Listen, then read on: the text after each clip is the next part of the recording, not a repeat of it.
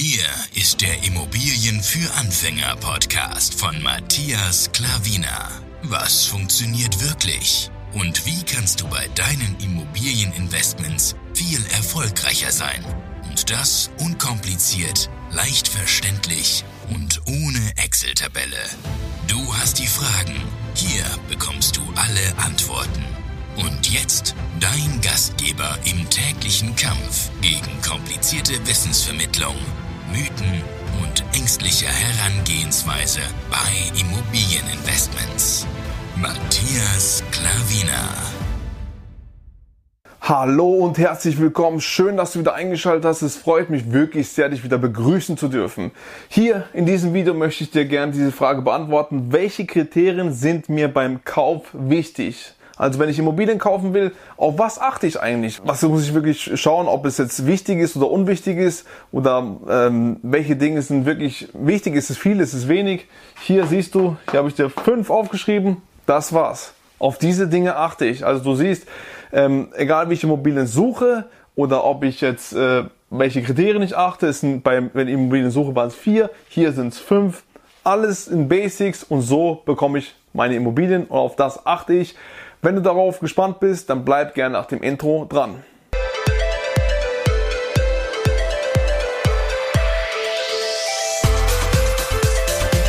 So, auf was achte ich, wenn ich Immobilien kaufen will? Was ist mir wichtig? Welche Kriterien sind das? Hier gehe ich auch mal vor, dass es ähm, nicht der Reihenfolge entspricht, aber ich werde zu jedem Ding etwas sagen, zu jedem Punkt. Ähm, also lass dich nicht irritieren, dass wenn ich jetzt an einen schreibe, dass das Wichtigste ist, obwohl eins wieder bei mir das Allerwichtigste ist. Du kennst wahrscheinlich, wenn du mich kennst, was ist mir am allerwichtigsten? Lage, Lage, Lage. Dann schreibe ich mal das hin.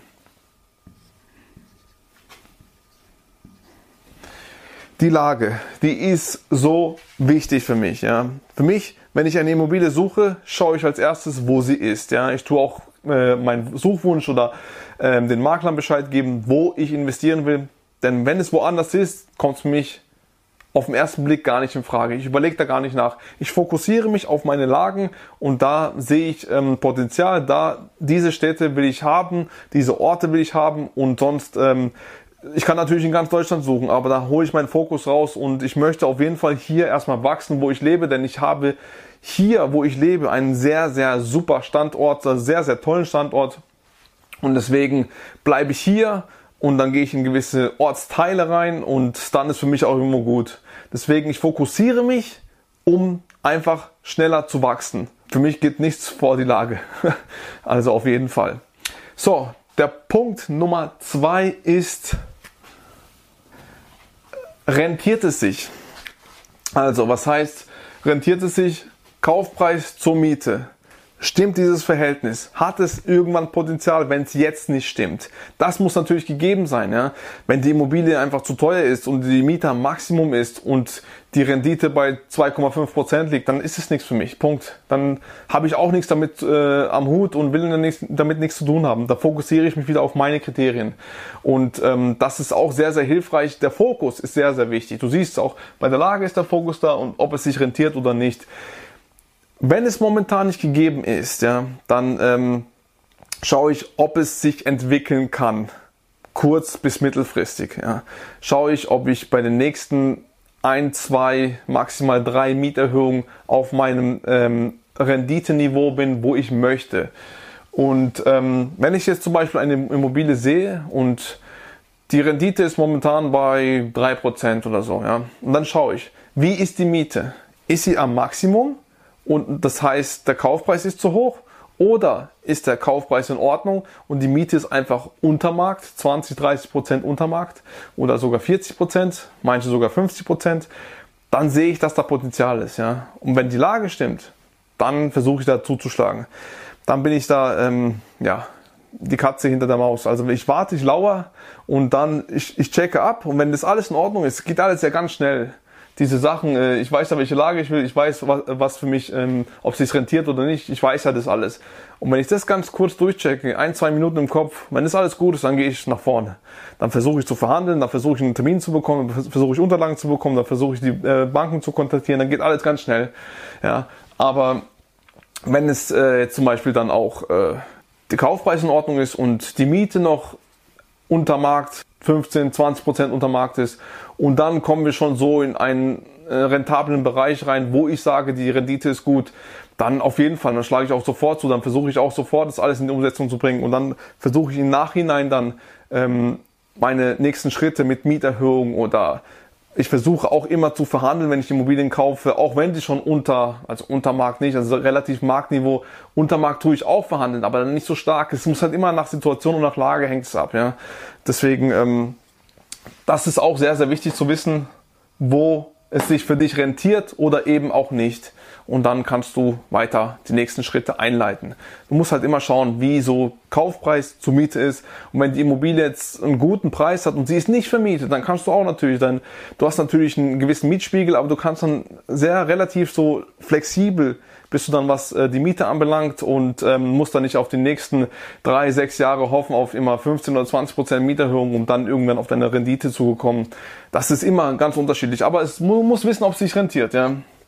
Der dritte und der nächste Punkt ist Zustand der Immobilie. Wie ist die Immobilie vom Zustand her? Also nicht nur die Immobilie an sich, sondern auch das Gebäude. Wenn du eine Immobilie in einem Mehrfamilienhaus kaufst, dann schaust du natürlich auch, wie das Gebäude ist. Ja?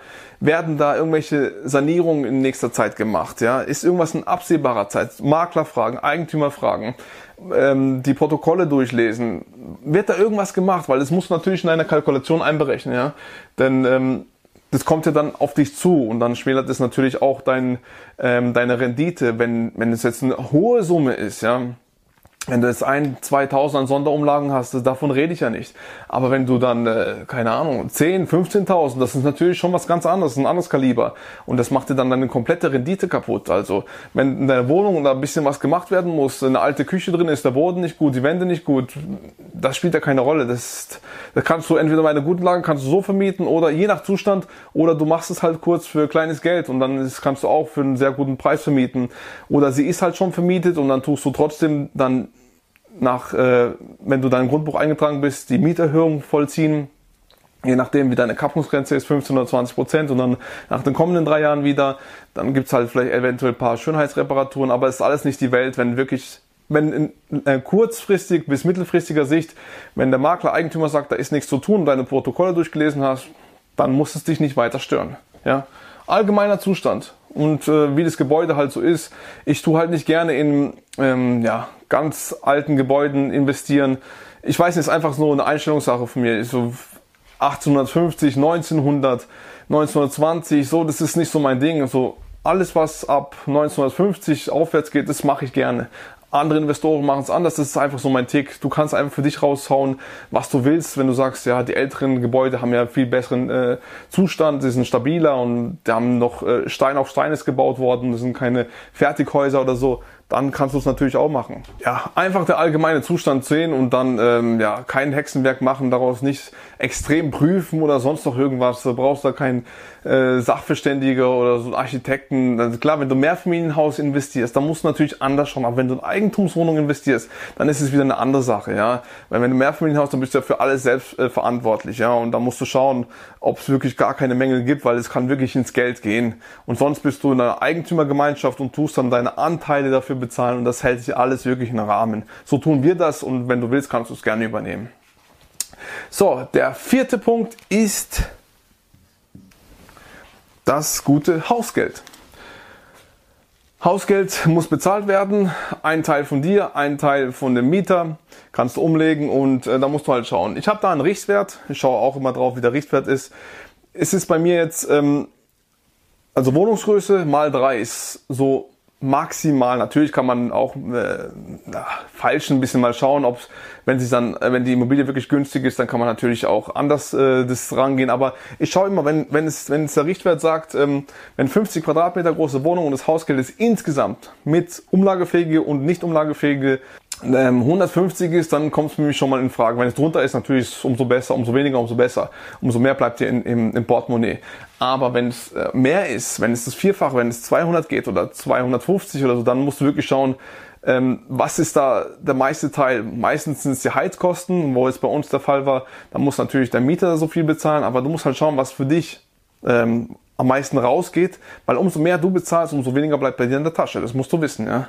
Deswegen ist es auch ein wesentlicher Teil zu schauen, wie viel Hausgeld du hast.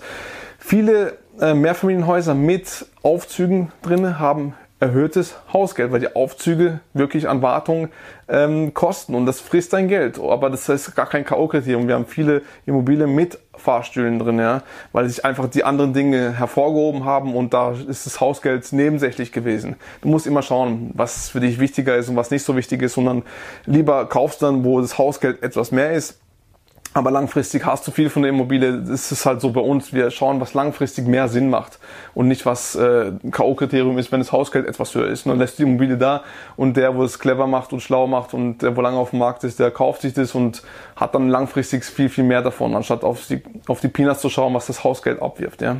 Nur nochmal zur Info. Und der fünfte und letzte Punkt ist, wird etwas in der Zukunft gemacht. Also was ich auch hier schon gesagt habe, der Zustand. Allgemeinzustand ist Zustand jetzt oder hier wird es auch was in der Zukunft gemacht. Ja? Ähm, muss da das Dach in den nächsten fünf bis zehn Jahren gemacht werden. Wenn ich das weiß, dann äh, überlege ich mir, ja, soll ich oder soll ich nicht? Wie wird es dann, wird es von Rücklagen genommen, wird es äh, Sonderumlagen getätigt? Das muss halt äh, ja, berücksichtigt werden. Da ist der Ist-Zustand eher, ist und hier wird dann, das ist dann hier in der Zukunft, was in der Zukunft gemacht wird. Kurz bis äh, mittelfristig. Und äh, das musst du natürlich auch berücksichtigen. Darauf schaue ich auch, das lese ich durch, da frage ich nach. Und ansonsten, wenn das alles stimmt soweit, wenn da nichts in Aussicht ist und in den Protokollen steht auch nichts, dann würde ich da auch investieren, wenn die anderen Dinge äh, stimmen. So würde ich dir äh, empfehlen, ranzugehen. Das tun wir, so funktioniert's. Und äh, ja, ich lebe ja nur vor, was ich, was ich wirklich gemacht habe und die empfehle ich auch nur, was ich gemacht habe. Und das würde ich dir äh, ans Herzen legen, so in die Umsetzung zu kommen nicht so viel in die Kleinigkeiten zu gehen, weil dann kommst du nicht in die Umsetzung. Wenn du viele Sachen ähm, siehst, dass da, äh, da muss noch was gemacht werden, da muss was gemacht werden und äh, da muss man noch überlegen, da ist ein bisschen zu viel kostet, dann kommst du nie ins Tun, dann kaufst du nie deine erste Immobilie oder deine zweite oder je nachdem, wo du gerade stehst. Und das würde ich dir dringend empfehlen, nicht auf die kleinen Dinge zu kommen, weil dann hast du zu viele Dinge zu überlegen und dann kommst du nicht in die Umsetzung. Und das Wichtigste ist, in die, ins Tun zu kommen. Das sage ich jedes Mal, sage ich oft, denn das ist auch sehr, sehr wichtig. Ich hoffe, das Video hat dir gefallen. Gib gerne einen Daumen hoch, wenn ja. Dann äh, schreib es gerne in die Kommentare, wenn dich irgendwas äh, dazu angeregt hat oder wenn du irgendwelche andere Meinungen hast oder sonst noch irgendwas sagen willst. Und natürlich gerne ein Abo lassen, da lassen, wenn du immer wieder neue Videos haben willst einmal Sonntag um 11 Uhr die Woche kommt ein Video von mir, dann bist du immer informiert, dann klingelt dein Handy und sagt, Matthias Klaviner hat wieder ein neues Video für dich parat und dann kannst du gerne sofort reinschauen, wenn es dich interessiert. Also wie gesagt, gerne ein Abo da lassen. Vielen, vielen Dank für deine Aufmerksamkeit, vielen, vielen Dank für deine Zeit, denn die ist sehr, sehr wertvoll, das schätze ich sehr und ich freue mich, wenn du im nächsten Video wieder dabei bist. Dein Matthias Klaviner. Ciao.